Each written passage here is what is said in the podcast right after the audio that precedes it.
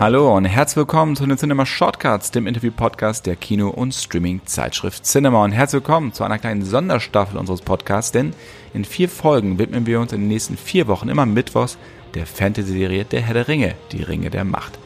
Verantwortlich dafür zeigt mein werter Kollege Oliver Nölle, den ihr ja schon aus unserem Podcast Cinema Classics kennt und der bei uns wie kein anderer in die Welt von J.R. Tolkien und das Prequel eingetaucht ist. Moin Olli. Moin. Was erwartet uns denn jetzt in den nächsten vier Folgen am Mittelerde Mittwoch, wie du das so schön genannt hast? Und schön, dass ich diese Formulierung gleich auch noch geklaut habe. Hm, ja, danke. Damit ist mein Einstieg schon mal passé. Äh, da muss ich dir ja doch danken. Ähm, ja, danke, dass du mir diese Plattform zur Verfügung stellst. Es gibt natürlich ganz viel zu sagen über dieses Prequel der von Tolkien und äh, wir haben insgesamt in den vier Folgen äh, einiges vor. Wir sprechen zum Beispiel jetzt in dieser ersten Folge mit Professor Markus May aus München, einem Literaturwissenschaftler, der, der ganz äh, die explizite Ansichten zu Tolkien hat und zu dem, was uns hier erwartet. Dann spreche ich mit äh, Tobias M. Eckrich, dem Vorsitzenden der Deutschen Tolkien-Gesellschaft, also ein Mann, der aus Fansicht sprechen kann und auch dort einiges äh, zu, zu sagen hat, was, glaube ich, viel überraschen wird. Irgendwann im Laufe dieser Wochen können wir dann den, äh, die Serie, die ersten beiden Folgen auch sehen und dann sprechen wir darüber, was uns daran gefallen hat oder vielleicht auch nicht gefallen hat. Und natürlich wollen wir dann auch gemeinsam darüber sprechen, was das Ganze für Folgen hat für Amazon oder sogar für das ganze äh, Fantasy-Genre. Mal schauen. Das hört sich super spannend an und mit Professor May habe ich ja auch schon mal eine Podcast-Folge aufgenommen. Da ging es aber um das Fantasy-Genre generell. Da haben wir uns ein bisschen über Conan the Barbar gestritten. Das war sehr amüsant. Also könnt ihr gerne noch mal reinhören. Und obwohl wir jetzt die Shortcuts am Mittwoch mit der Sonderstaffel haben, gibt es die normalen Shortcuts Montag natürlich immer noch. Also montags könnt ihr dann äh, einmal mein Interview-Podcast hören und am Mittwoch kommt dann Olli, also zwei Shortcuts zum Preis von einem oder umsonst das vier Wochen lang. Das ist aber schon mal was. Und im aktuellen Heft, was jetzt im am Kiosk erhältlich ist, nämlich in der aktuellen Cinema, gibt es ein riesen Special zu Der Herr der Ringe, die Ringe der Macht. Da haben wir 16 Seiten on top gepackt. Also ähm, die Cinema ist auf jeden Fall dicker. Und da hast du mit den Machern ja auch gesprochen, erklärst nochmal das ganze Prequel, was die Leute erwartet. Äh, viele exklusive Bilder mit drin, also wirklich ein fettes Ding am Kiosk. Bestimmt. Habe ich das gut zusammengefasst? Soweit? Hast du sehr gut zusammengefasst, was ich gemacht habe. Guck mal, so ein bisschen Lob kann ich auch zwischendurch mal gebrauchen. Aber jetzt erstmal großes Lob an die Sachen, die ich schon gehört habe. Das sind nämlich wirklich sehr, sehr geil geworden. Und ich wünsche euch jetzt ganz, ganz viel Spaß mit Oliver Nölle und Professor May zu Der Herr der Ringe, die Ringe der Macht.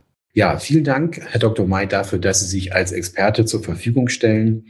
Sie sind Professor an der Ludwig-Maximilians-Universität in München und haben zum Herrn der Ringe und zu Tolkien bereits Vorträge gehalten, äh, Artikel veröffentlicht, ähm, nicht nur zum Herrn der Ringe, auch zu Game of Thrones. Ähm, äh, allerdings sind Sie als Professor für Germanistik und vergleichende Literaturwissenschaft äh, man fragt sich, wie sind Sie da sozusagen zu Tolkien gekommen, weil das ja eben eigentlich nicht ganz Ihre Richtung ist oder wie genau hat das stattgefunden? Ja, also zum einen ähm, komme ich natürlich aus der klassischen Fantastik. Ich habe zusammen mit Hans-Richard Brittnacher 2013 äh, ein Handbuch zur Fantastik gemacht, und zwar ein interdisziplinäres Handbuch. Äh, hat mich schon vorher eben auch mit deutscher Fantastik, aber eben auch mit internationaler Fantastik äh, beschäftigt. Und ähm, daher kommt eben auch mein Interesse an Tolkien. Wobei ich sagen muss, eigentlich stimmt es nicht so ganz, denn mein Interesse an Tolkien kommt von meiner ersten Lektüre. Da war ich 13 Jahre alt und habe ich den Herr der Ringe zum ersten Mal auf Deutsch gelesen. Weil ich dann äh, mit 16 das erste Mal in England war, habe ich mir damals auch die dreibändige Paperback-Ausgabe auf Englisch gekauft und die dann auch gelesen. Und ich habe im Grunde genommen mein Englisch damit auch aufgebessert mit der zweiten Lektüre des äh, Herrn der Ringen. Also das ist sozusagen ein persönlicher Hintergrund, aber eben auch ein wissenschaftlicher Hintergrund, der eben ähm, von meiner Beschäftigung mit den Phänomenen der Fantastik in einer sehr breiten Form, interdisziplinären Form herrührt. Ich muss zugeben, ich habe ihn auf Deutsch gelesen, nicht im Original. Das war mir dann doch etwas zu schwierig. ja, ähm, der Herr der Ringe. Ähm, ich glaube, es gibt sehr, sehr wenige Menschen äh, auf der Welt, die das Buch äh, nicht kennen oder die Bücher nicht kennen. Ähm, welchen Status hat denn eigentlich ähm, der Herr der Ringe äh, in der Fantasy allgemein, in der Fantasy-Literatur?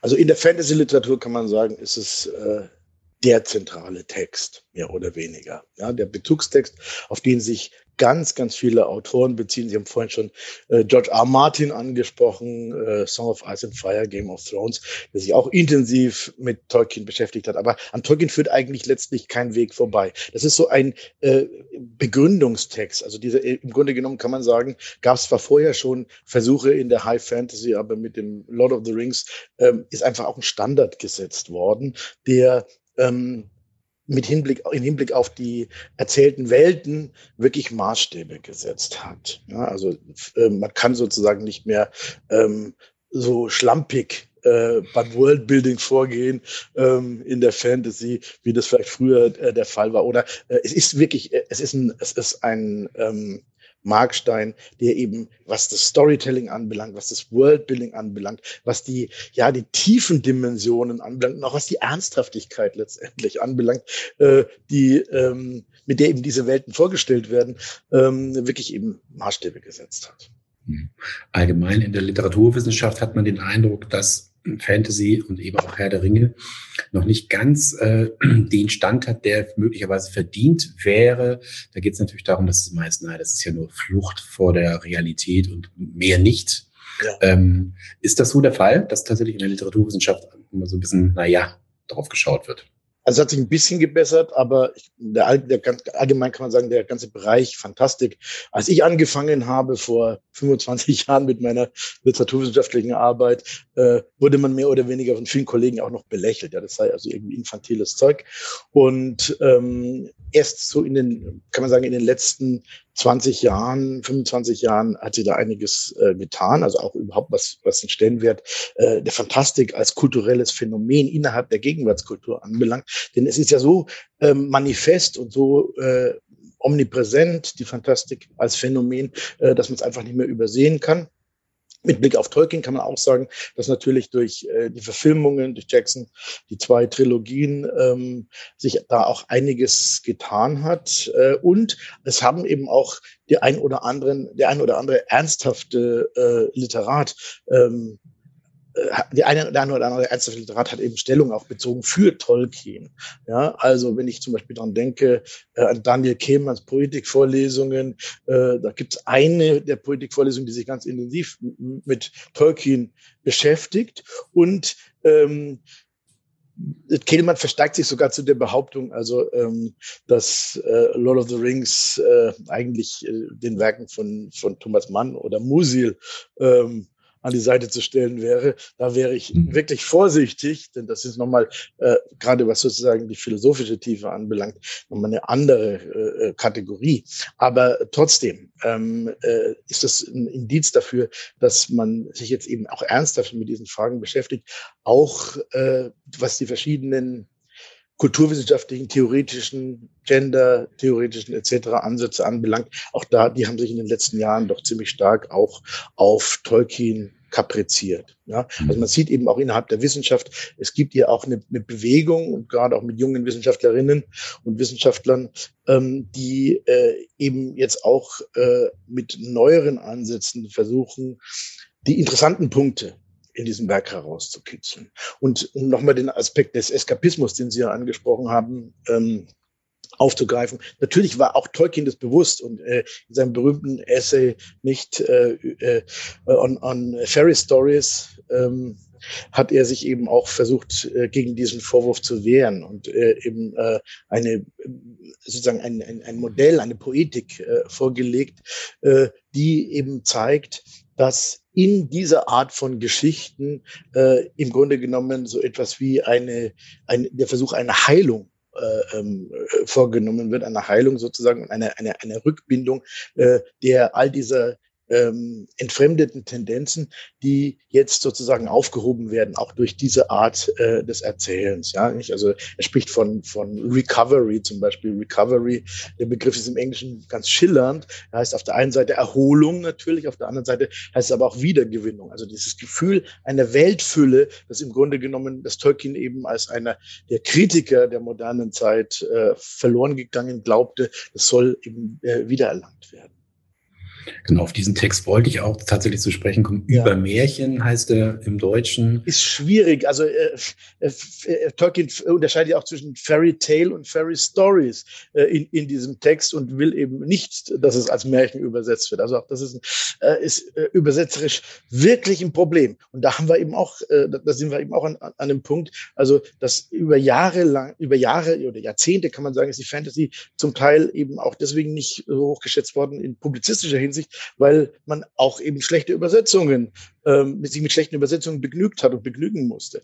Und das ist einfach falsch. Also es gibt ein, einige klassische ähm, Übersetzungsfehler, äh, die äh, uns begleiten und zwar interessanterweise immer bei Texten der Fantastik. Ja, also die äh, berühmtes Beispiel ähm, Edgar Allan Poe's The Mask of, of the Red Death, eine ganz berühmte Kurzgeschichte, die im, im, im Deutschen immer äh, als die Maske des roten äh, Todes wiedergegeben worden. Aber Mask heißt im Englischen und zwar mit Q U E geschrieben und nicht mit K geschrieben, heißt im Englischen Maskenspiel. Das ist eine, eine, eine Form sozusagen äh, einer eine Art äh, theatralen Festkultur und äh, es hat sehr lange gedauert, bis jemand gekommen ist äh, und das wirklich berichtigt hat und eben äh, diesen Titel wirklich übersetzt, das Maskenspiel des Roten Todes. Und ähnlich haben wir es hier mit, mit bei Tolkien mit zu tun. Über Märchen ist einfach eine falsche Übersetzung. Tut mir leid. Schon im Titel ist, ja. ist man falsch. Das Interessante also in diesem äh, theoretischen Text ist ja eben, Sie haben schon Recovery angesprochen, sozusagen, er nennt es, glaube ich, oder in der deutschen Übersetzung wiederum heißt es die drei Vorteile ja. ähm, der Fantasy. Ähm, ja, etwas schwierig, aber auch zwei andere Dinge sind dort interessant. Ähm, da würde ich gerne mit Ihnen sprechen. Einmal das, was bei ihm sozusagen das Happy End ist, ganz platt gesagt. Eukatastrophe, ja. Genau, was er Eukatastrophe mhm. nennt. Ähm, ja, können wir vielleicht erstmal darüber sprechen. Ja. Also natürlich hat ähm, der Herr der Ringe sozusagen eine Art Happy End, ähm, aber Tolkien hatte ja, was das anging, was das Ende anging, eine ganz spezielle Ansicht, wie das aussehen sollte. Ja. Also ich meine, äh, das, die, diese Art der Eukatastrophe, zunächst mal muss man das vielleicht nochmal in einen äh, größeren ähm, religions- und äh, geschichtsphilosophischen Kontext stellen. Tolkien war äh, gläubiger Katholik und ähm, er wollte eben auch den, den Herrn der Ringe äh, verstanden wissen, in diesem Sinne sozusagen als ein katholisches Werk. Das schreibt er an einen äh, äh, ähm, äh, äh, katholischen Geistlichen, ähm, nicht in einem Brief, dass er, dass es eben ein zutiefst katholisches Werk ist, aber ohne sozusagen die direkten Referenzen, sondern äh, die Referenzen sollten über die Symbolik des Werkes gestiftet werden. Ja, das war ihm eben auch wichtig. Also er wollte keine, keine Allegorie schreiben, sondern wollte äh, sozusagen äh, hier, ähm, dass die Symbolik des Werkes für sich selbst spricht. Und äh, in diesem Kontext steht eben sozusagen dieses Modell einer, einer geschichtsphilosophischen Eukatastrophe. Im Grunde sind ja Sam und Frodo äh, die Retter, Gestalten, die messianischen Gestalten in, in dieser Geschichte. Und ähm, am Ende äh, muss sozusagen eine Form von Erlösung geleistet werden, die aber eben jetzt keine aufgesetzte Erlösung ist, sondern die sich äh, im Grunde in der Überwindung des Bösen äh, manifestiert und eben auch in der Anfechtung. Auch das ist ja etwas ganz, ein ganz zentrales Motiv, nicht der, der, der, für den eben der Ring auch steht, dieses schillernde Zentralsymbol, ja, äh, Leitmotiv des Herrn der Ringe, äh, der eben ähm, auch zugleich die Menschen äh, in Versuchung führt. Und das ist natürlich auch ein äh, zutiefst christliches Motiv, ja, dass, äh, dass einen das Böse, selbst die, die Besten äh, vom Bösen in Versuchung geführt werden. Auch Jesus ist in Versuchung geführt worden. Das ist, hat wirklich hier, diese christologischen Parallelen sind ganz stark natürlich beim, bei, bei Frodo äh, besonders angelegt.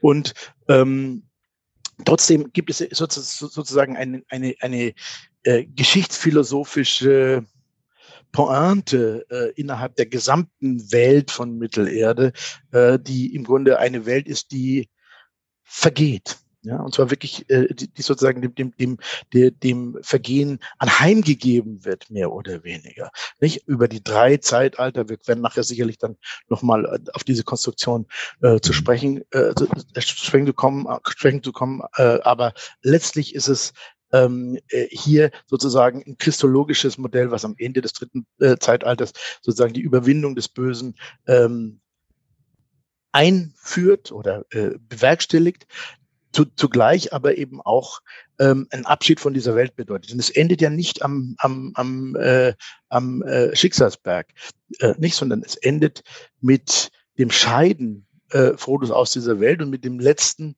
Gang sozusagen dessen des Vertreters, der äh, diese, diese heroische Welt und diese fantastische Welt mit unserer Welt verknüpft, nämlich mit Sam. Er geht nach Hause zu seiner Frau mhm. und seiner Familie und sagt, I'm back. Ja, so, so endet das Werk.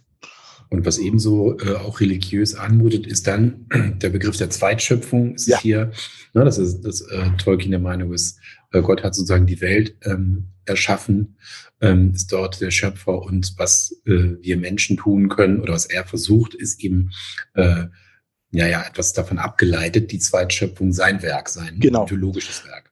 Das ist ein ganz äh, zentrales Motiv und das ist eben auch, auch ein ganz äh, alter äh, Gedanke, also dass der Künstler sozusagen als Demiurg, als Zweitschöpfer äh, äh, tätig ist. Das ist eine Vorstellung, äh, die sich zum Teil schon in der Antike äh, findet, aber dann vor allem in der Renaissance nochmal ähm, äh, ähm, nochmal aktualisiert worden ist und später im 18., 19. Jahrhundert eben auch, auch der, ganze Genie, die ganze, der ganze Geniekult geht, darum geht es ja darum, dass äh, äh, eben äh, der Künstler eben wirklich als Weltenschöpfer quasi wie Gott ähm, auftritt. Und ähm, äh, zugleich äh, ist aber eben auch dieses Modell des Demiurgischen in diese Welt selbst eingeschrieben, weil es gibt eben den einen Gott, ja, ähm, Iluvatar, äh, und ähm, die, die Schöpfung der Welt, die bewerkstelligt er gemeinsam sozusagen mit diesen höheren Mächten, diese Engelswesen, den Valar, die dann eben sozusagen später als Valar manifestieren in dem, äh, äh in Schöpfungsmythos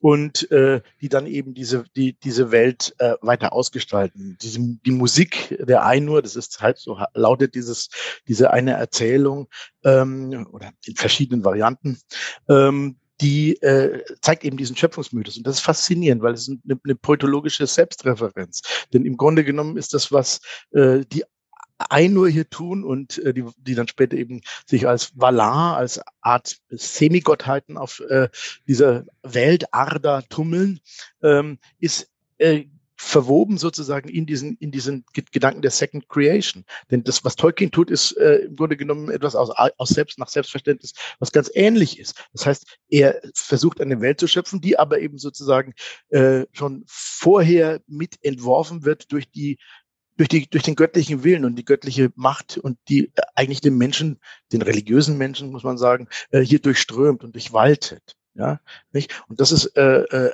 dieses Moment der, Selbstreferenzialität innerhalb dieser Second Creation, dieser Sekundärwelt, die selbst eben nochmal eingebunden wird in ein äh, größeres und in diesem Fall wirklich monotheistisches äh, Weltbild und eigentlich sehr katholisches Weltbild, um mal so zu sagen. Ähm, äh, das äh, wird hier eben eingekleidet und das ist nochmal ähm, ein Teil, der ähm, auf die eigene Schöpfungssituation, auf die Situation als Schöpfer innerhalb eines größeren religiösen Zusammenhangs verweist. Ja. Jetzt haben wir sozusagen über die von ihm selbst äh, erstellten theoretischen Grundlagen gesprochen. Das war, glaube ich, ein Vortrag Ende der 30er, dann mhm. veröffentlicht äh, genau. äh, als und Fairy Stories in Mitte der 40er, Mitte, Ende der 40er. Ähm, und jetzt ist die Frage, wie hat er es umgesetzt? Natürlich ähm, hat Tolkien ganz viele Nachahmer gefunden. Das heißt aber nicht, dass er bei Null äh, anfing. Ja. Natürlich hat er Vorbilder. Können wir darüber sprechen? Ja. Nordische Mythologie, ganz klar äh, Christentum. Können Sie dazu uns was sagen? Was sind ja. die wichtigsten Vorbilder? Also man kann äh, überhaupt generell über die Fantastik sagen, dass sie sehr eklektisch äh, oder sogar eklektizistisch äh, arbeitet. Das heißt, ähm, es werden neue Welten geschaffen, aber die werden nicht komplett aus dem Nichts erschaffen, sondern äh, es wird immer auf bestimmte äh, Topoi zurückgegriffen, auf bestimmte Mythologeme zurückgegriffen, äh, auf bestimmte äh, religiöse Vorstellungen etc. Nicht? Das ist ein, ein klassisches Merkmal eben äh, auch innerhalb der, der äh, verschiedenen Spielarten, auch dann vor allem der Fantasy. Und ähm, Tolkien greift natürlich auf ganz, ganz viele äh, Quellen zurück.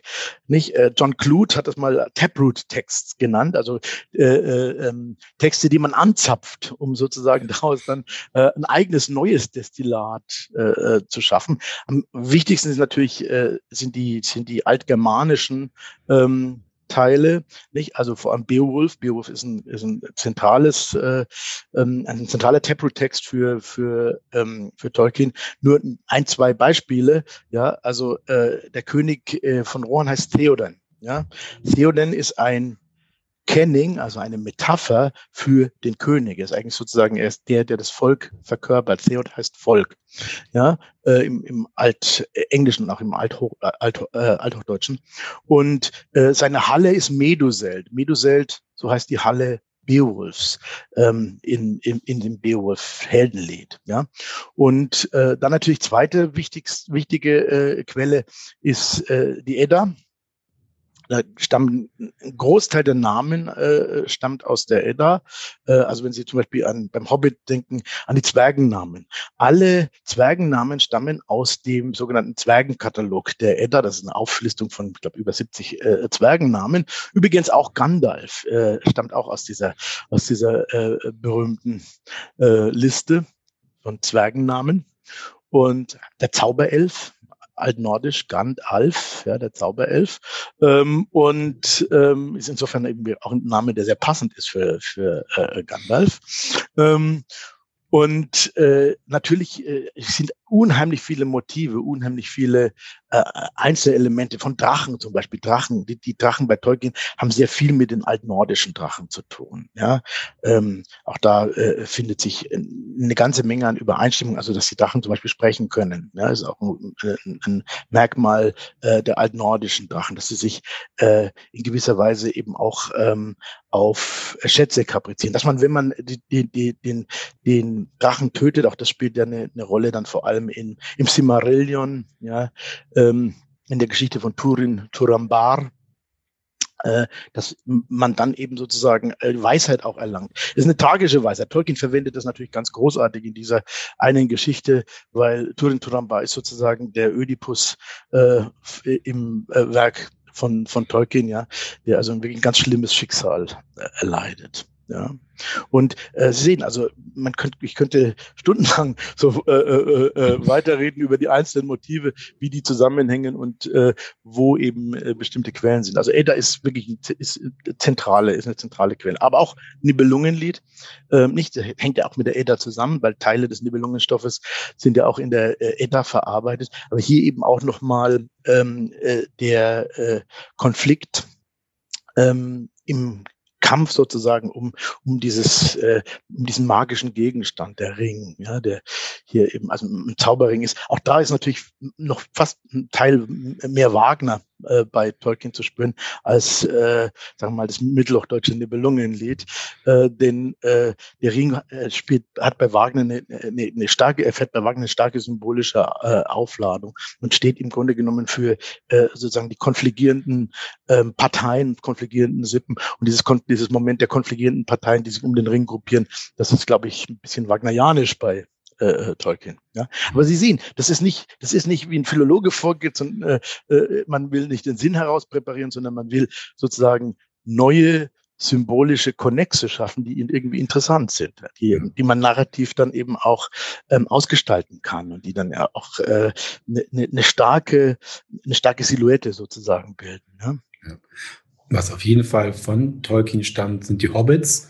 Äh, ich will jetzt nicht behaupten, dass das, Einzige, was nur von ihm ist. Das kann man so sicher nicht formulieren. Aber äh, die Hobbits, es gibt ja diese berühmte Anekdote, ähm, dass er äh, beim Korrigieren von Prüfungsaufgaben genau. äh, war. Das kennen Sie ja auch. Genau, den ersten Satz. Blatt, ein leeres Blatt genau dort äh, abgegeben wurde von einem äh, der Prüflinge und er dann einfach so geistesgegenwärtig einer Intuition folgend den ersten Satz vom Hobbit äh, aufschrieb ja. und auch gleich den Namen parat hat. Genau zumindest diese, diese Art Wesen sind sozusagen von ihm und spielen auch eine, eine, sehr, sehr wichtige Rolle. Nicht nur, weil im Endeffekt mit Frodo und Sam die, die Helden ja. äh, dort sind, sondern weil sie eben auch als äh, im Grunde einzige Wesen, die nicht ganz reinpassen in, in, äh, in den Herrn der Ringe, weil sie eben gar nicht aus dieser mythologischen äh, Prähistorie 6000 Jahre äh, vor unserer Zeit stammen, sondern genau. eher äh, aus dem 19. Jahrhundert. Ganz erstaunlich. Ja, ja. Ähm, also da würde ich auch zu den Hobbits würde ich auch gerne mal so ein paar noch weitere Vermutungen äh, loswerden. Also interessant ist, wenn man die Goblin-Tradition sich anschaut, die es in England äh, seit dem späten Mittelalter gibt. Sie finden Goblins bei Shakespeare, bei Milton etc.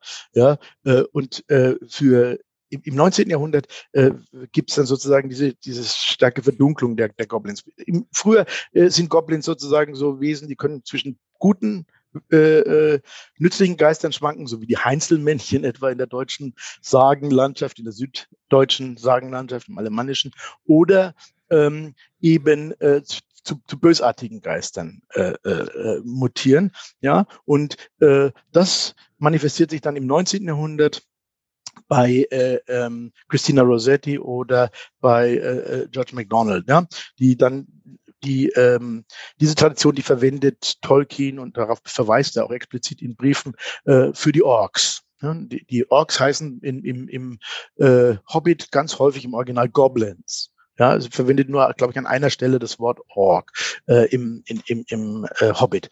Und später dann, äh, kehrt sich das aber auch um.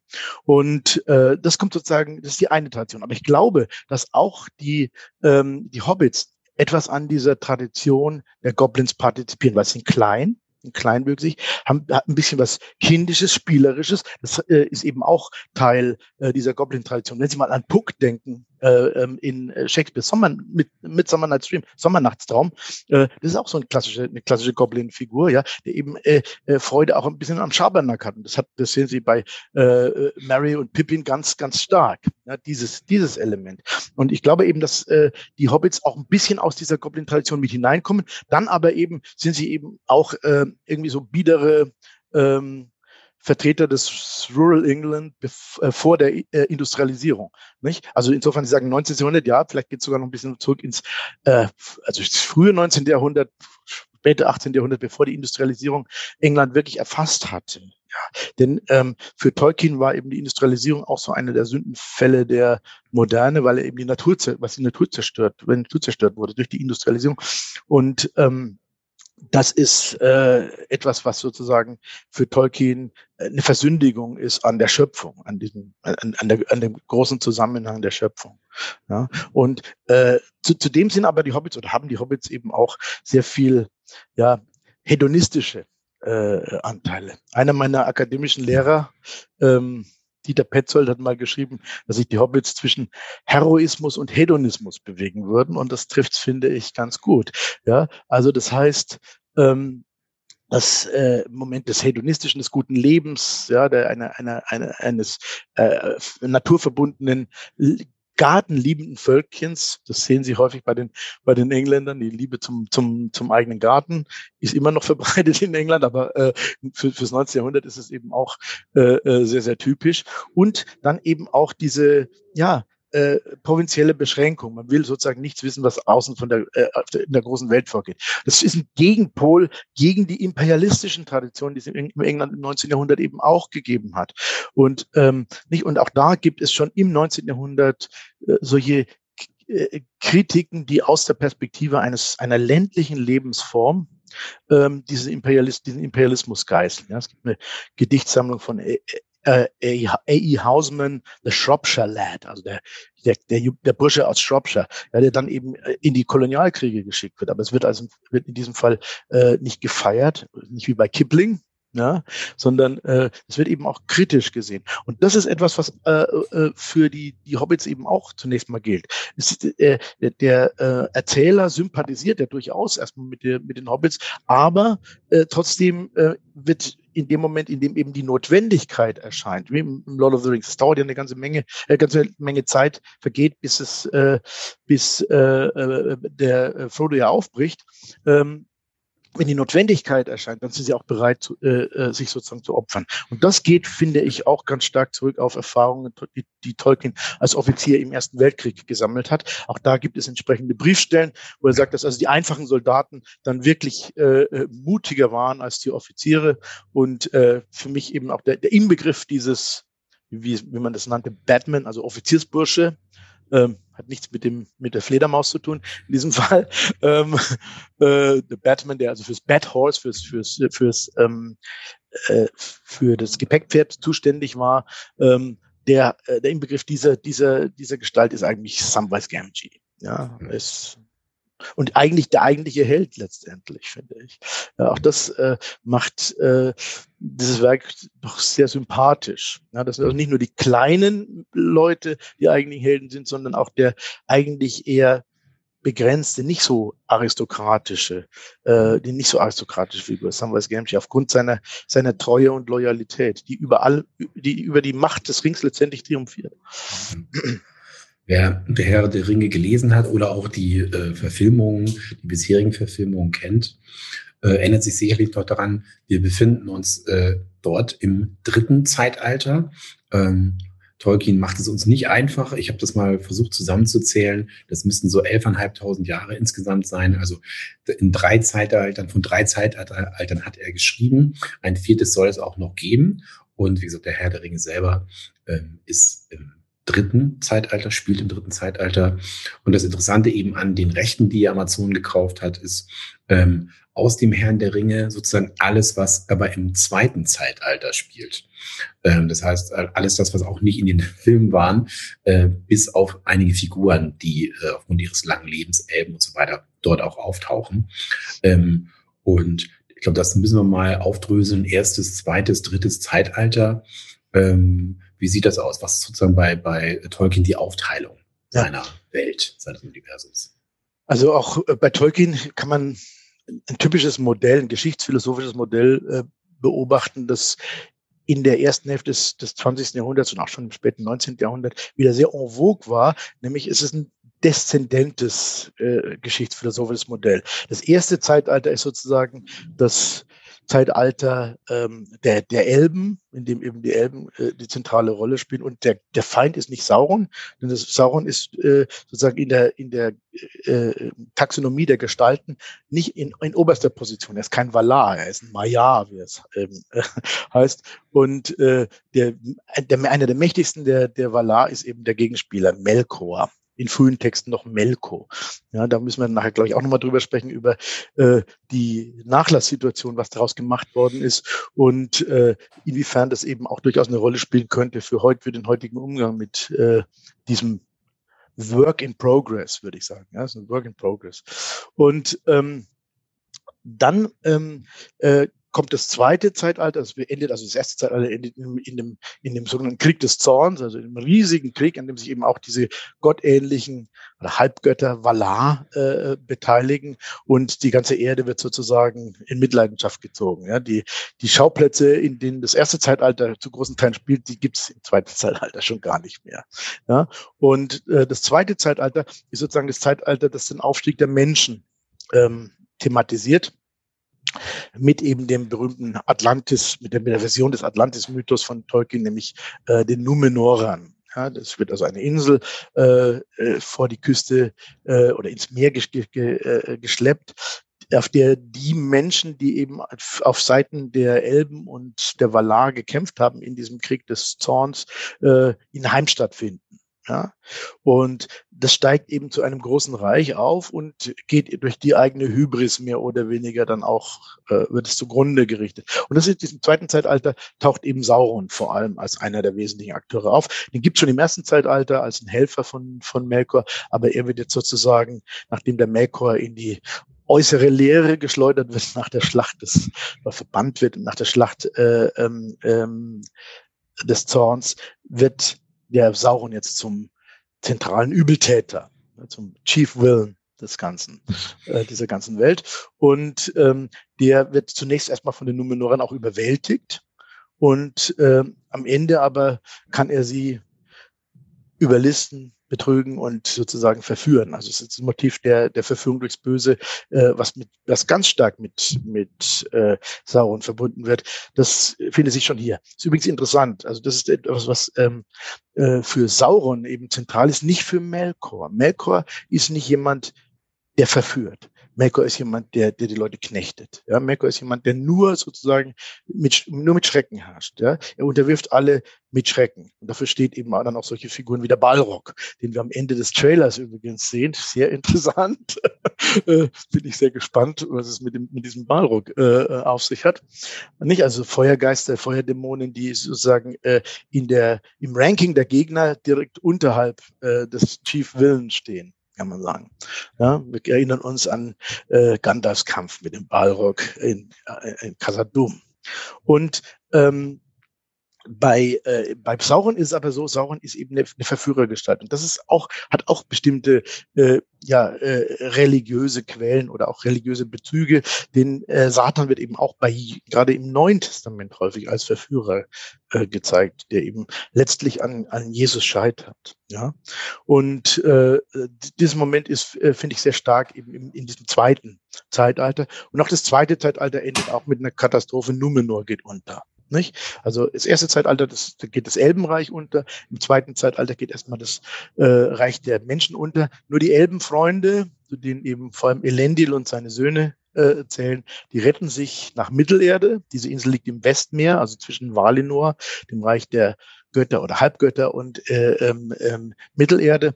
Und die retten sich eben ähm, nach äh, Mittelerde, gründen da ihre Reiche und äh, müssen auch ziemliche Kämpfe mit, mit Sauron ausstehen, bis es dann eben am Ende des zweiten Zeitalters zur letzten Schlacht kommt, zum letzten Bündnis zwischen Elben und Menschen und Sauron wird dann eben überwältigt und der Ring wird von seinem Finger geschnitten mit Narsil, dem zerbrochenen Schwert des Königs von dessen Sohn Isildur. So. Und ähm, damit endet das zweite Zeitalter. Sie haben also im Grunde genommen eine geschichtsphilosophische Struktur, die immer einen Aufstieg äh, äh beinhaltet, einen Kampf und äh, sozusagen äh, eine Entscheidung am Ende, eine Schlacht, die dann eben nochmal das Böse äh, äh, in die Schranken weisen muss. Und im dritten Zeitalter ist es genauso. Das dritte Zeitalter endet im Grunde genommen mit dem Ringkrieg. Ja, ähm, da, das ist das Zeitalter, in dem man sagen kann, äh, da äh, sind alle sozusagen schon geschwächt. Die Menschen sind geschwächt, die Elben verlassen Mittelerde und das Interessante ist, die, die, die Heilsbringer sind sozusagen die neue, die neue Ethnie, die da auftaucht, nämlich die Hobbits. Und äh, nicht die Hobbits, äh, die gab es vor dem dritten Zeitalter nicht. Deswegen werden wir Half, Harfoot äh, äh, äh, sehen, also Vorläufer der, der, der, der Hobbits, ähm, nicht in, in, in äh, den Rings of Power nicht? Die, also sozusagen die Vorformen der Hobbits. Die ganz darauf wollten, glaube ich, die Showrunner nicht verzichten. Also äh, eine, eine Tolkien-Serie ohne Hobbit äh, hätte den Attraktivitätsgehalt doch ziemlich geschmälert, ne? würde ich sagen. Ja, das glaube ich auch. Das ist schwierig. Ja? Das Interessante daran ist, ich habe mich ja auch vorher gefragt, wie kann ich mich sozusagen schon mal einlesen äh, äh in die Welt und dann bei jeder Figur zu wissen, wenn die Serie startet, wer, wer was ist. Ähm, und dann sagten ja die Filmemacher, naja, wir haben ja nur ganz ausgewählte, äh, also das gibt es kleine Heldengedichte ähm, aus dem Herrn der Ringe oder es gibt eben ganz bestimmte äh, äh Rückblenden in äh, dem Kapitel der Rat von Elrond genau. oder äh, der Schatten der Vergangenheit. Ähm, also sozusagen, dem, man muss jetzt nicht nochmal den Herr der Ringe lesen, wenn man vorbereitet sein will. Nein.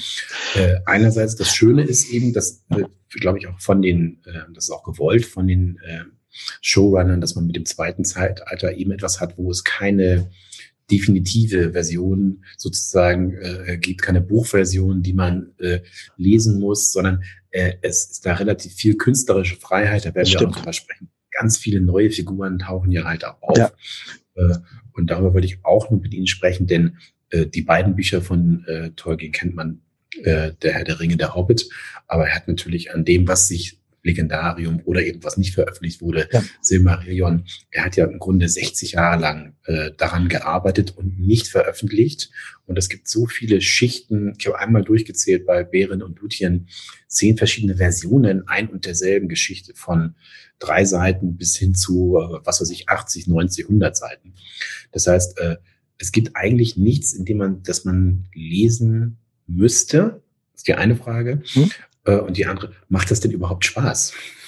die Sachen zu lesen, äh, die äh, Tolkien bewusst nicht veröffentlicht hat, die halt sein äh, Sohn dann seit 1977 in ich glaub, 14 Bände oder so kam da raus. Das ist ja. ein enormer, ja, ja. Äh, enormer Korpus, der da ist. Also, man muss es nicht lesen und macht es Spaß, das zu lesen? Also ähm, dann würde ich mal sagen, man muss dann wirklich, sag mal, philologisches Interesse und allgemeines Interesse trennen. Ja, also ähm, wenn Sie mich als Philologen fragen, ja, das macht dann schon Spaß. Es ist interessant zu sehen, äh, wie sich wirklich diese Welt auch äh, konstituiert hat und sie hat sich langsam konstituiert. Ja, sie ist die, wenn Sie die alten Schichten anschauen, äh, so aus dem späten den 1910er, frühen 20er Jahren, also alles pre-Hobbit, ja, ähm, äh, dann ist es noch extrem märchenhaft, extrem im Bereich sozusagen der, der, der traditionellen Feengeschichten auch angesiedelt. Auch die Elben im Übrigen, ja. Und äh, zugleich versucht er aber immer schon äh, irgendwie ähm, eine übergeordneten, einen übergeordneten Rahmen, eine Art Framework äh, äh zu, zu entwickeln. Ähm, um das Ganze einzupassen. Also er hat einzelne Geschichten und dann gibt es eben auch so eine Art äh, Rahmenerzählung, auch in ganz früher, in, in den ganz frühen Fassungen schon, äh, in dem eben das Ganze erzählt wird, in der äh, Cottage of Lost Play, also in dieser Hütte des verlorenen, äh, des verlorenen Spiels. Also auch das ist ganz äh, interessant, äh, was die Einschätzung seiner, seiner eigenen äh, Tätigkeit anbelangt, dass er im Grunde genommen das selber sozusagen, dieses, das, dieses Moment des, des Pejorativen und des Verlustes dieser Art von Tradition, dass er den selbst mit reflektiert hat. Ja, und äh, ebenso wie er seine, sein, sein Essay über seine Leidenschaft fürs Spracherfinden a Secret Vice genannt hat, also ein, ein, ein, ein, ein geheimes Laster. Ja, also er ist auch selber sehr kritisch gegenüber äh, seinen, seinen eigenen Werken durchaus. Also die eine Seite ist eine Ambivalenz. Auf der anderen Seite ist er sich durchaus bewusst, äh, dass es das, was er hier für eine grandiose äh, imaginative Leistung äh, erbringt. Aber er arbeitet immer wieder daran, ist nicht zufrieden, die Namen ändern sich, Figuren ändern sich, Figurenkonstellationen ändern sich. Äh, das heißt also, für einen Philologen ist es hochinteressant. Ja, fürs allgemeine Publikum äh, Wohl eher nicht. Auf der anderen Seite muss man aber auch sagen, Sie haben darauf verwiesen, äh, das zweite Zeitalter ist sozusagen das Dark Age, also die Überlieferungslage ist dünn äh, fürs zweite Zeitalter, fürs erste Zeitalter viel mehr, nicht äh, gibt es viel mehr äh, Texte, viel mehr Überlieferung. Zweite Zeitalter ist eher stiefmütterlich behandelt und ähm, deswegen weil es hier eben so sequentielle Lücken gibt innerhalb der Erzählung und innerhalb der erzählten Welt, es gibt weiße Flecken, äh, kann man sich natürlich auch äh, darauf einlassen, wenn hier in dieses Universum jemand anderes äh, versucht, Teile einzufügen. Und, zu, und das, dazu hat Tolkien selbst auch seine Lizenz gegeben, mehr oder weniger. Nicht? Äh, Sie kennen den Brief, äh, wo er eben äh, schreibt, ähm, ja, er hat es hier sozusagen in großen Zügen entworfen, aber äh, ähm, es muss also noch äh, einzelne, also noch mehr Einzelteile von ihm gefordert werden, ja, noch mehr zu Kultur, noch mehr zu Sitten, äh, zu Waffen etc. Das müssen dann andere übernehmen. So. Und im Grunde genommen können sich, glaube ich, die Showrunner äh, äh, darauf auch, auch berufen. Ja? Also gegen, also sie können sozusagen äh, Tolkien gegen die Tolkienianer verteidigen, äh, nicht mit ihrer äh, Strategie, wenn sie so wollen. Und äh, es ist, es kommt eben, es wird alles darauf ankommen, wie überzeugend das gelingt. Also es geht nicht darum, sozusagen ähm, äh, um, um Buchstabentreue, sondern es geht um Welttreue, um die Treue zu dieser erfundenen Welt. Und das hat, glaube ich, äh, ähm, äh, Jackson schon vorgemacht. Jackson hat ganz viel verändert, wenn Sie mal anschauen. Es wird immer, Jackson wird immer so gelobt, dass das Ganze so äh, ähm, getreu verfilmt sei. Au contraire. Ja, es ist wirklich nicht getreu verfilmt. Also die ganze Arwen-Geschichte äh, nicht äh, ist ist komplett neu gestaltet bei bei äh, äh, bei ähm, Jackson und im im Hobbit versucht er ja im Grunde genommen auch ganz viele neue Elemente mit hineinzubringen. Also sie werden keine bei bei Tolkien nicht die Verbindung zwischen einem Zwerg und einer Elbin finden. Ja, zumindest nicht nach meiner Kenntnis. Ich habe nicht wirklich alles gelesen, aber äh, ich bin da wirklich noch nicht drüber gestoßen. Und übrigens interessanterweise, es gibt in den frühen Fassungen gibt es durchaus eben Verbindungen zwischen äh, ähm, Elben Männern und Menschen Frauen und, und alles Mögliche. Es wird später dann anders, wird eigentlich unter dem Eindruck der Berin und Luthien-Geschichte äh, anders, weil er das sozusagen als eine äh, Autofiktion verstanden hat. Also ist, die Bären- und Luthien-Geschichte äh, ist im Grunde genommen die idealisierte Geschichte seiner eigenen Ehe, seiner Ehe mit, mit, mit, mit seiner Frau.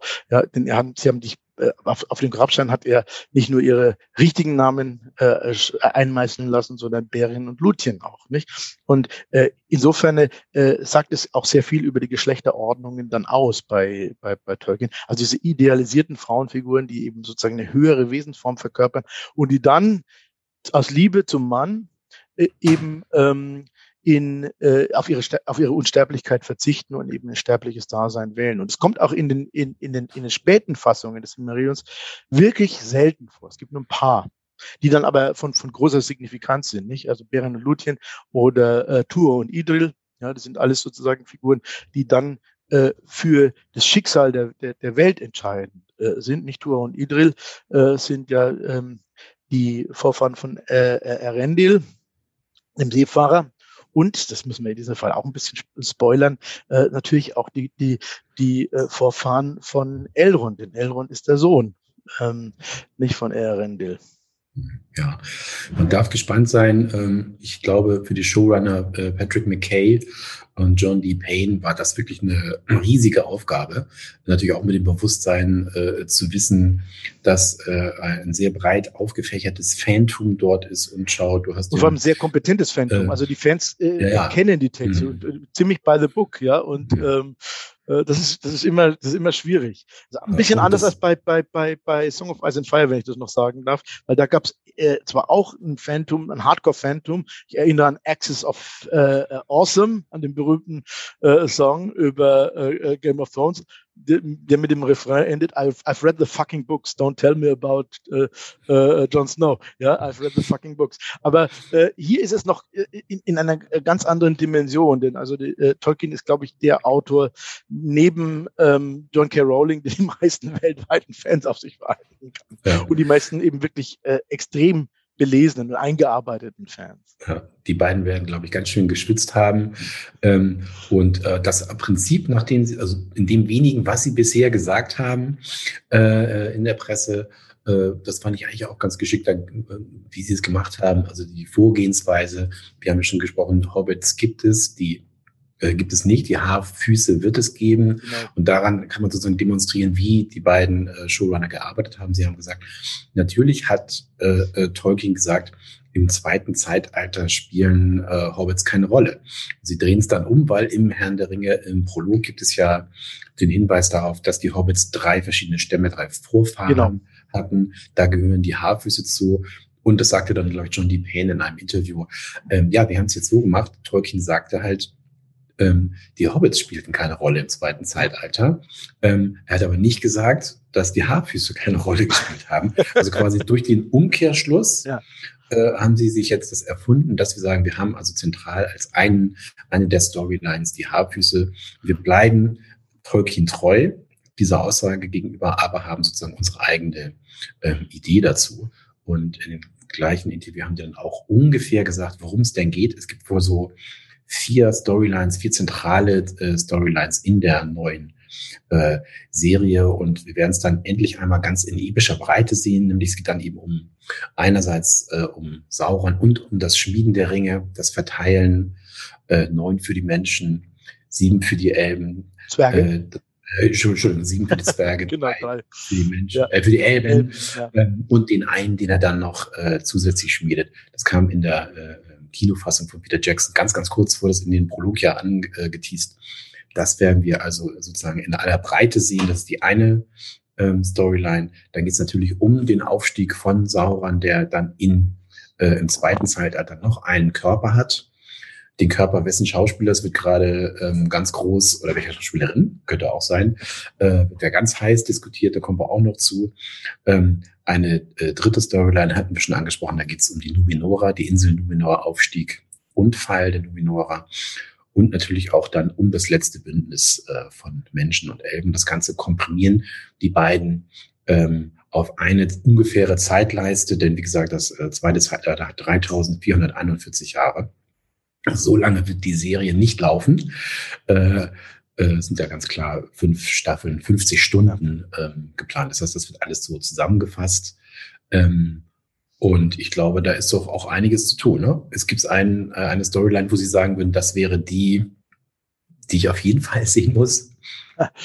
Äh, ich, ich freue mich auf alle vier.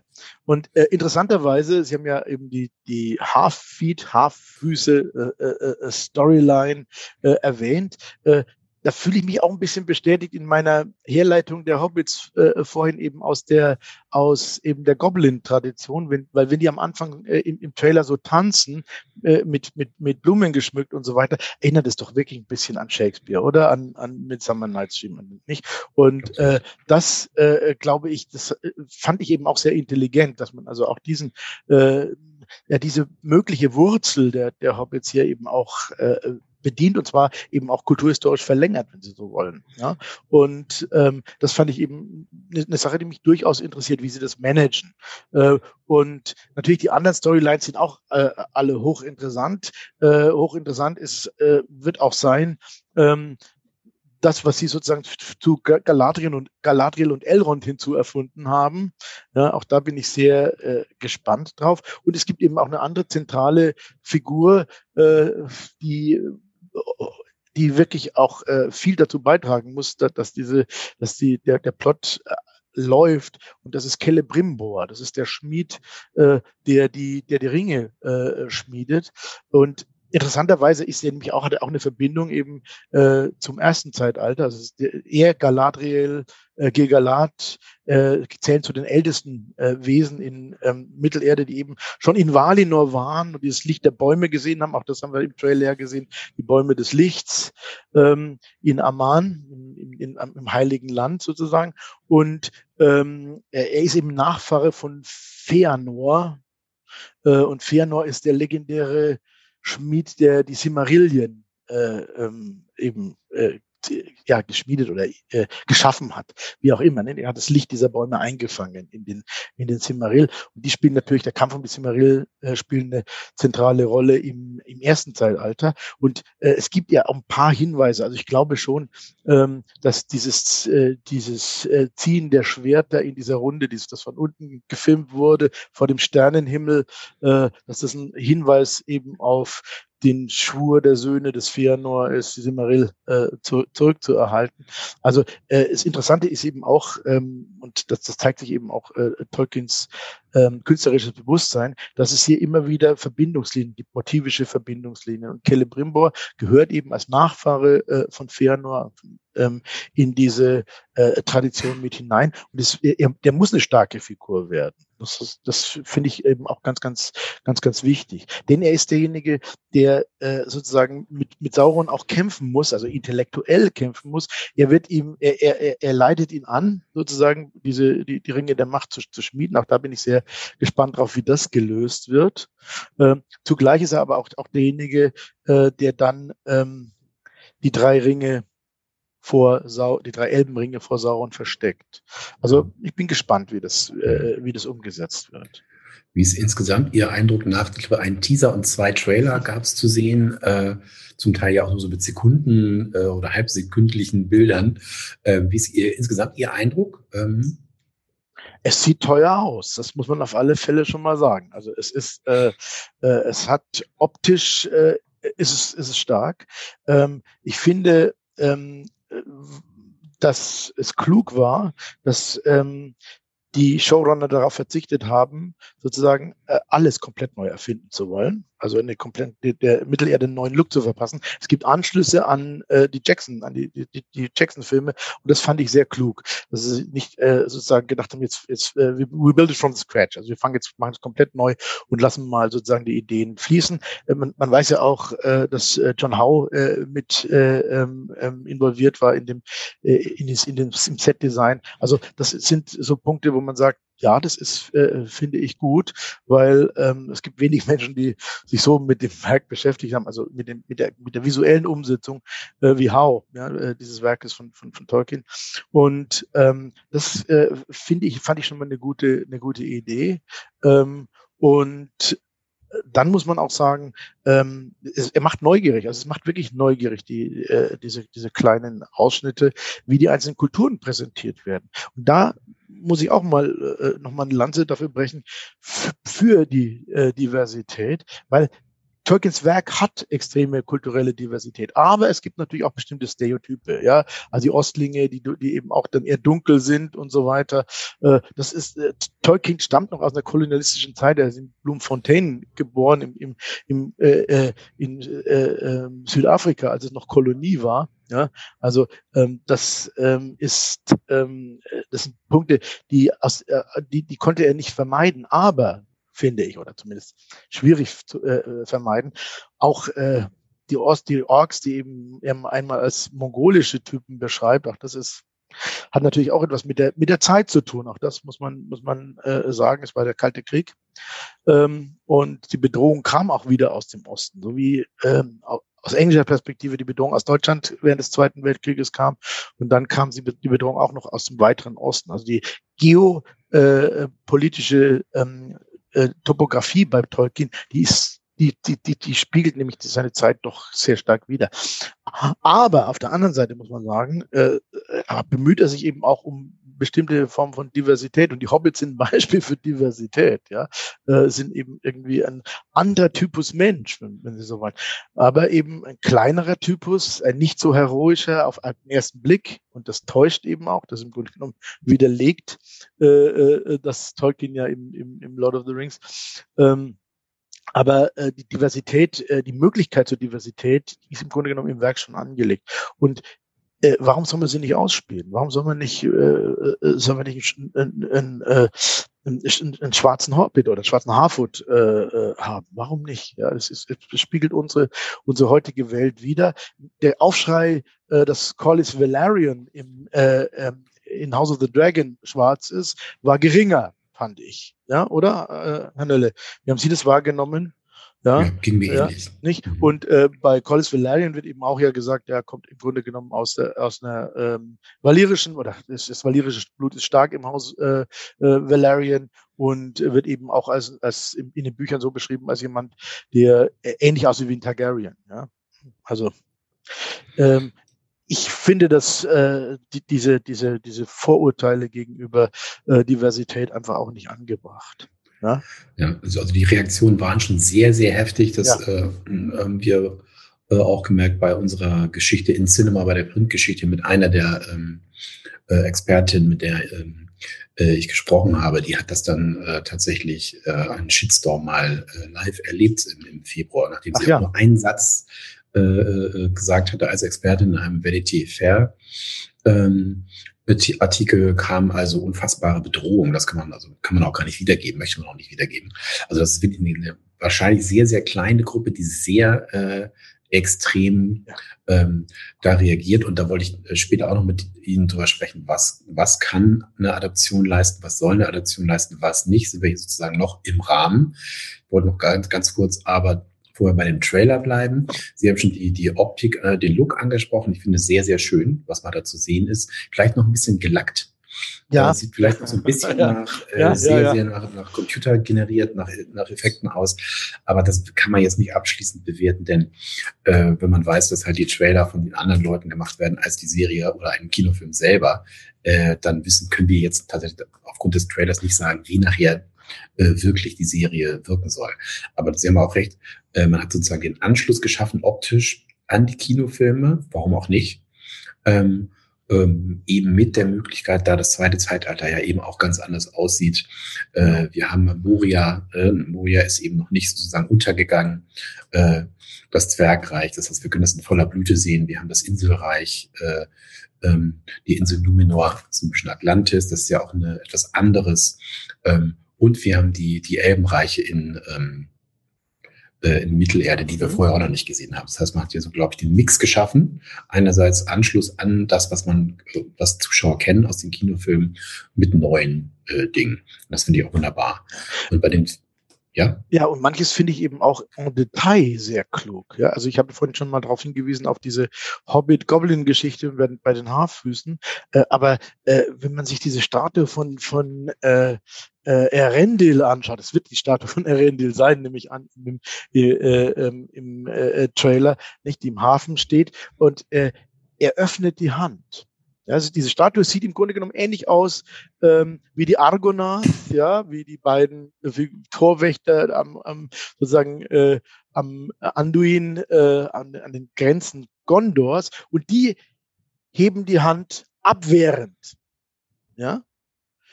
Und Erendil hat die Hand offen, zur offenen, auffordernden Geste. Ist das nicht eine tolle Idee? Also da muss ich sagen, äh, da haben sich schon auch die Leute einiges gedacht, die das fürs Produktionsdesign äh, zuständig waren. Ja, also das äh, äh, ähm, beinhaltet allein diese Geste, finde ich, beinhaltet schon mal ähm, die, den, die, den Unterschied äh, der kulturellen Situation, auch sozusagen der, der geopolitischen Bedrohungslage oder Gesamtsituation. Mhm. Und äh, bei, bei, zugleich beim Anschluss eben an eine bestimmte Ästhetik, eben diese Monumentalfiguren. Äh, und das äh, hat mich wirklich sofort auch, auch äh, ähm, beeindruckt, positiv beeindruckt. Und was die neuen Figuren angeht, die eben nicht kanonisch sind, da gibt es auch einiges zu sehen. Sehr schön, ja. Äh, Elb Arondir, äh, äh, Mensch, also Südländerin, wahrscheinlich äh, Bronwyn. Und da wird es dann ja auch eine ähm, verbotene Liebe zwischen Elb und Mensch ähm, geben, sozusagen mit anderen Vorzeichen, ja. denn diesmal ist der Mensch weiblich. Ne? Wir haben eben auch da, finde ich, es sehr intelligent, dass man sagt, wir nehmen dieses Motiv äh, äh, von Tolkien drehen es aber um, dass eben nicht wieder äh, die Frau das sphärische Wesen ist, was zu bewundern ist, sondern es ist eben umgedreht. Finde ich, auch, finde ich auch ganz clever, ja. Hm? Das ist eine sehr gute Idee. Ja. Und wir sehen Heilbrand, von dem wir auch nicht genau wissen, was das für einer ist. Das ist derjenige, der mit Galadriel unterwegs ist, der wohl äh, vor seiner Vergangenheit flieht, wie es so schön heißt im Pressetext. Da wissen wir auch nicht, was das sein könnte. Und wir haben äh, eine Figur, die ganz simpel The Stranger ähm, heißt, der Fremde. Und äh, das Internet geht steil, sage ich mal, ähm, wer das sein könnte. Äh, und äh, ja, wer könnte das sein? Welche Figur könnte das sein? Es könnte ja etwas sein, was man aus dem Herr der Ringe kennt. Ja, also der, der Fremde, äh, Sie meinen jetzt den Blonden, nicht diese blonde Figur. Ja, äh, also äh, wir wissen ja, dass, dass ähm, Sauron als Anatir ja, ähm, äh, eine menschliche Gestalt haben wird. Und das ist äh, das, die, die Szene, äh, wo, das, wo er das Blatt äh, in die Luft, durch die Luft äh, bewegt, also wegbläst und es fängt dann Feuer. Ich finde, das spricht schon ziemlich für Sauron, oder? Also meine Tendenz auch, aber es wäre auch zu einfach, ne? weil das ist ja. sozusagen das, was man äh, als erstes, weil man weiß eben, er muss auftauchen und äh, ich finde es von den Showrunnern her sehr gut, dass man sagt, von Anfang an ist sozusagen dieses eine Mysterium da und das wird ja. sicherlich möglicherweise noch nicht mal in der ersten Staffel aufgelöst. Es, es gibt ähm, auch das zweite Mysterium, der Meteor Man, das ist das zweite Mysterium. Zwei Figuren, von denen man nicht so genau weiß, äh, um wen handelt es sich. Ich meine, man kann natürlich dann auch noch Figuren dazu erfinden, das ist vollkommen klar. Also irgendwelche äh, äh, Herolde von, von Sauron, die ihm den Boden bereiten wollen, etc., etc. Nicht? Ähm, auch das äh, kann man sich vorstellen. Ähm, ist, man darf gespannt sein. Also man muss, glaube ich, nicht, äh, man muss einfach mal äh, dann auch mal abwarten und muss sich auch mal überraschen lassen. Äh, und dann kann man ja beurteilen, äh, gelungen oder weniger gelungen. Ja? Ich finde, mich stört das überhaupt so, dass äh, im Augenblick ähm, dieser gewaltige Shitstorm durchs, durchs Netz rollt, äh, ohne dass man mal das Produkt in Gänze gesehen hat. Ja, also es ist ein bisschen wirklich diese, diese dauerhaften Vorverurteile und es sei nicht im Geist Tolkiens und so weiter. Äh, äh, äh warte doch mal ab, finde ich. Ja, ja. Was auch eine Rolle spielt, was wir auch im, im Trailer sehen, Galadriel wird wohl eine zentrale äh, Rolle spielen und ganz anders sein äh, als Kate Blanchett ähm, in den Kinofilmen, sondern eher etwas äh, jünger, wilder, brutaler. Also da wird ja, was die Showrunner erzählen, äh, wenn wir ganz andere Dinge sehen, die wir so bei, bei Frauen gerade im Kampf, äh, in, in Schlachten eher weniger gesehen haben. Und auch das ist ja ein, ein Thema neben der Diversität, ne, weibliche Repräsentation. Auch da gibt es Diskussionen, war das zu wenig, äh, zu wenig Frauenfiguren bei Tolkien? Was kann man jetzt machen? Und auch dort offensichtlich ähm, haben die Showrunner einiges getan. Absolut. Gegenfrage. Fällt Ihnen irgendeine erfolgreiche Fantasy-Serie der letzten Jahre ein, bei denen es keine stark, starke kämpfende Frau gegeben hat? Mir nicht. Also nicht. Schauen Sie an, Shadow and Bone, äh, Carnival Row, also man muss ja nicht mal auf, auf die berühmten, also Game of Thrones und so weiter, ist natürlich mhm. klar, aber man muss ja nicht auf die allererste Reihe gehen. Trotzdem äh, äh, gibt es keine einzige äh, Serie, in der eben die erfolgreich gewesen wäre, in der keine kämpfende Frau cursed, ja, was auch immer, ähm, ähm, was Ihnen auch immer einfällt. Aber äh, nicht, das ist einfach, äh, finde ich, extrem der Zeitgeist. Also es ist ein, ein Zeichen der Emanzipation, äh, dass Frauen sozusagen alles können, alles erreichen können und damit eben auch die klassischen Heldenrollen männlicher Provenienz übernehmen. Aber auch das ist natürlich keine, keine, keine Innovation. Also auch das ist nicht wirklich neu. Wenn Sie mal in die Edda gucken, Brünnhilde und so weiter, oder in, nach äh, in, ähm, ins Nibelungenlied, Kriemhild schlägt Hagen den Kopf ab. So. Ähm, und ähm, äh, äh das ist etwas, was aber im Moment eben äh, sozusagen als gesellschaftlicher Diskurs äh, zentral ist und der muss eben in dieser Art und Weise auch repräsentiert werden. Zumal man auch sagen muss, Galadriel ist natürlich eine Figur, die ähm, auch schon äh, ähm, Jackson im Hobbit mehr kapitalisiert hat, als das äh, bei äh, Tolkien der Fall gewesen ist. Es ist einfach eine interessante Figur, weil sie eine der, eines der ältesten Wesen äh, ähm, äh, in dieser Welt ist, die Grunde schon alles gesehen hat. Und das ist eben die, die Diskussion, das ja diese schöne Szene mit im, im, im Teaser äh, mit Elrond, ja, ähm, nicht, du hast nicht gesehen, was ich gesehen habe. So, ja, das ist ja das, was nicht. Ich habe auch, äh, Elrond sagt, ich habe auch schon viel gesehen, aber nein, du hast nicht das gesehen. Das ist nämlich auch der Punkt. Das hat eben auch was mit, mit äh, ja, der, der, der, der Weisheit der Geschichte zu tun, die eben äh, auch gerade durch die alten Figuren verkörpert werden. Ist übrigens Elrond ist es dann im Herrn der Ringe ganz zentral. Elrond ist derjenige, die Quelle der Weisheit, äh, der eben, weil er schon so lange auf dieser Erde ist, ähm, nicht ähm, auch schon eben aus dem ersten Zeitalter, ja, er stammt aus dem Ende des ersten äh, Zeitalters, ähm, dass er eben so viel äh, eben schon gesehen hat und so viel weiß und so viel Wissen akkumuliert hat. Er ist sozusagen das Archiv, das lebende Archiv. Ähm, und äh, das ist eben in diesem Fall auch eine interessante Geschichte, weil wir im Moment ja ähm, Diskussionen haben über, äh, was kann man aus Geschichte lernen? Kann man überhaupt aus Geschichte irgendwas lernen? Wiederholt sich irgendetwas oder wiederholt sich es nicht? Ist es nicht komplett anders und so weiter? Und äh, ich glaube, das wird in diesen Diskurs eben auch mit, mit äh, einspielen. Ja, mit hineinspielen. Ganz, bin mir ganz äh, sicher. Und das ist ke keine schlechte Idee. Und äh, Galadriel ist äh, eine Frau, die auch kämpft. Also auch im, im, im, im Silmarillion. Äh, sie zieht eben ähm, mit den Noldor äh, nach Mittelerde und äh, kämpft dort eben auch in, in Mittelerde. Es wird nicht so viel von, über ihre Kämpfe berichtet, mehr über die Kämpfe ihrer Cousins oder ihres Bruders. Äh, auch den werden wir ja wahrscheinlich sehen, denn der, der, der Leichnam, über den sich beugt, äh, ist äh, wahrscheinlich Finrod, nehme ich an, also ihr Bruder, Finrod Felagund. Äh, eine auch der, der, ja, der edelsten Figuren, kann man sagen, äh, in, im, im Universum von, äh, von Tolkien. Denn ähm, es, er ist, der erfüllt einen, einen, einen Schwur, äh, der ihn sozusagen mit, mitten in den, in den Rachen der Hölle und letztendlich auch zum, zum Tod führt. Ja, ähm, aber er, er erfüllt diesen, diesen Eid und ähm, ist also eine ganz, eine ganz, wirklich sehr noble Figur. Bin ich auch sehr gespannt, wie das äh, verwendet wird, weil oder können Sie sich vorstellen, wer, wer sonst die, der, der Tote ist, über den sie sich beugt, über den sich Galadriel beugt? Na, das ist wahrscheinlich Ihr Bruder, oder?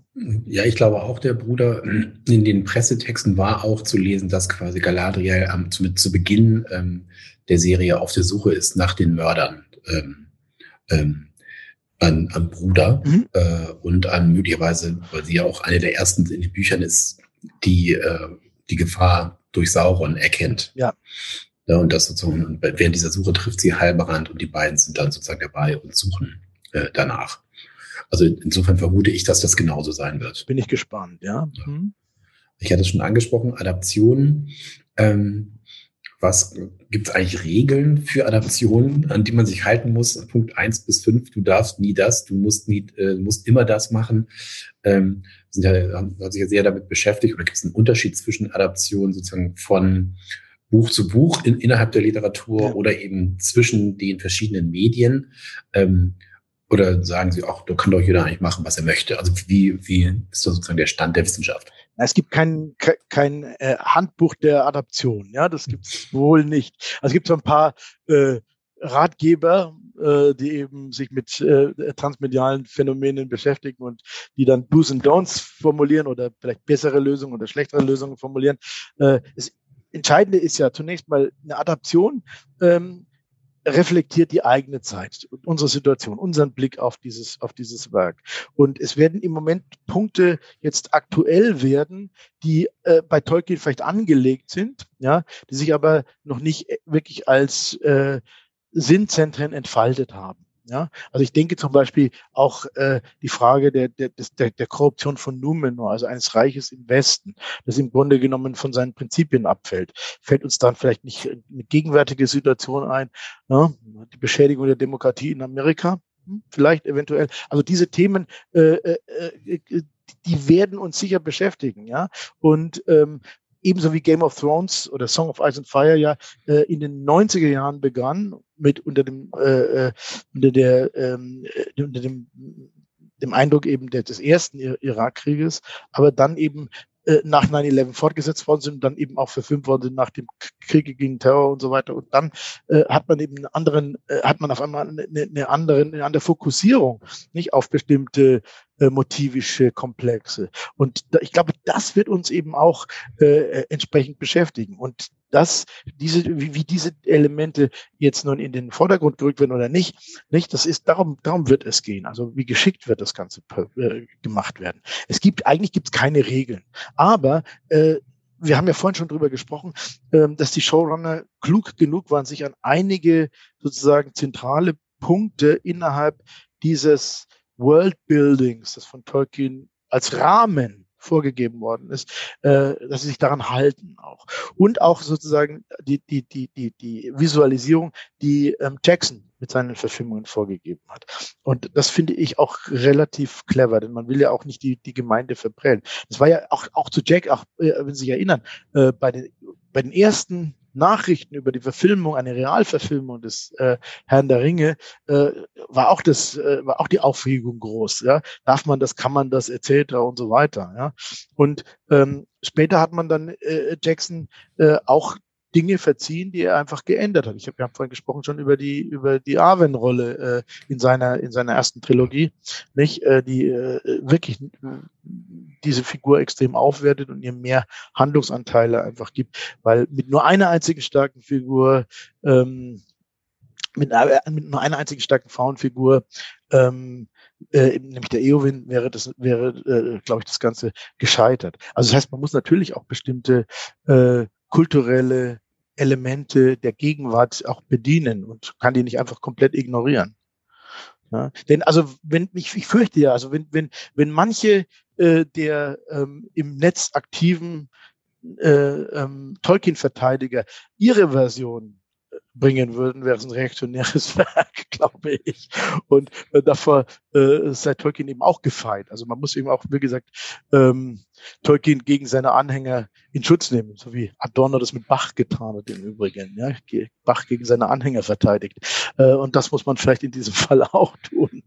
Ja, ich fühle mich jetzt auch so ein bisschen erinnert an die Wagner-Diskussion, die es ja jetzt ja. auch gibt. Äh, Ring der neue Ring, der neue Ring. Genau, der neue Ring in Bayreuth. Ähm, wo sozusagen mit jeder, äh, mit jedem Teil wurde, wurden die Berufe, äh, Berufe lauter. Äh, also ich kann nicht, ich habe es nicht gesehen, insofern kann ich dazu nicht sagen. Ich habe die Götterdämmerung gesehen.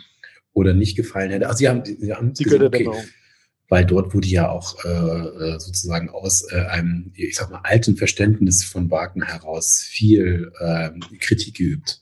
Äh, in der Presse ist es war ist zumindest ein bisschen ähm, äh, ausgeglichener, würde ich sagen. Aber Sie haben es gesehen. Ja. Also, also ich habe nur die, nur die Götterdämmerung, äh, ja. nur den letzten Teil. Mhm. Aber äh, also ich muss sagen, äh, man fühlte sich natürlich immer wieder erinnert, das kommt ja tunnelsmäßig. Also das musste sich schon schon schon äh, Wieland Wagner anhören in den 50er Jahren mit seiner Neuinterpretation, 60er Jahren mit seiner Neuinterpretation. Das musste sich Cherot Patrice Chéreau an, an, anhören mit seinem Ring, äh, der Jahrhundert, der später der Jahrhundertring genannt worden ist im Übrigen, nicht wo er das Ganze in äh, sozusagen in die Geschäftswelt verlegte, ja und in die, Industrialisierung, äh, die ja parallel zum Entstehen dieses Werkes in Deutschland äh, lief, ähm, hier äh, als ähm, als referenziellen Rahmen benutzt als als ähm, Visualisierung benutzt hat.